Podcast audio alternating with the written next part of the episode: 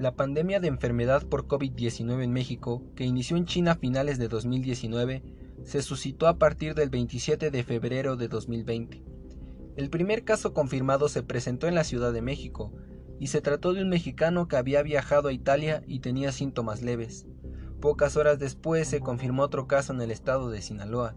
y un tercer caso nuevamente en la Ciudad de México. El primer fallecimiento por esta enfermedad en el país ocurrió el 18 de marzo de 2020. El gobierno de México, en coordinación con la Secretaría de Salud, ha implementado una serie de medidas para prevenir y controlar los contagios en el país, entre las cuales incluyen la extensión del periodo vacacional estudiantil, la Jornada Nacional de Sana Distancia y el Plan DN3E, que es un operativo militar de la Secretaría de la Defensa Nacional de México, SEDENA, para que el Ejército y Fuerza Aérea Mexicana del país realicen actividades de auxilio a la sociedad afectada por cualquier tipo de desastre. Este virus tiene un total de tres fases epidemiológicas, identificadas por las autoridades sanitarias. Según el grado de transmisión de la enfermedad, el 24 de marzo se decretó la fase 2, que comprende primordialmente la suspensión de ciertas actividades económicas, la restricción de congregaciones masivas y la recomendación de resguardo domiciliario a la población en general. El 30 de marzo se declaró una emergencia sanitaria por causa de fuerza mayor, como consecuencia de la evolución de casos confirmados y muertes por la enfermedad en el país, lo cual dio lugar a la ejecución de acciones adicionales para su prevención y control, y el 21 de abril dio comienzo a la fase 3, mediante la cual se extienden las actividades de prevención y control realizadas en las anteriores fases, al menos hasta mediados o finales de mayo.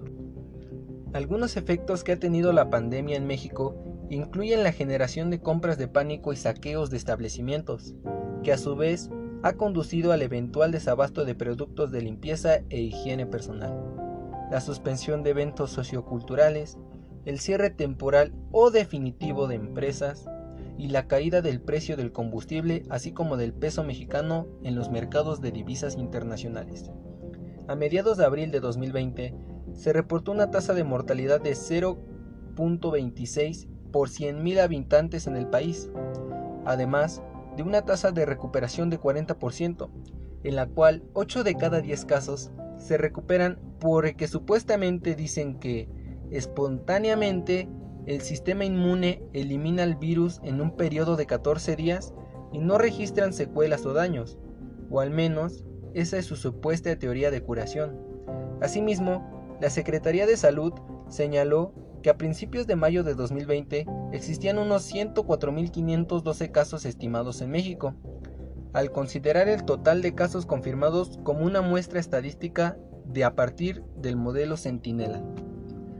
Hasta el 3 de mayo de 2020 se han registrado un total de 23.471 casos confirmados y 2.154 defunciones asociadas con el COVID-19 en el país. De acuerdo con información de la Secretaría de Salud, a principios de 2020, la situación epidemiológica en México incluye brotes de dengue y sarampión, además de los casos confirmados por COVID-19. Al 24 de marzo se estimaron 1.455 casos de dengue, 67 infecciones de sarampión y 367 diagnósticos confirmados de COVID-19. Este escenario constituye una fuerte crisis sanitaria, no vista en varios años. Sumado a lo anterior, existe un brote de gripe estacional, caracterizado por síntomas similares a los del COVID-19.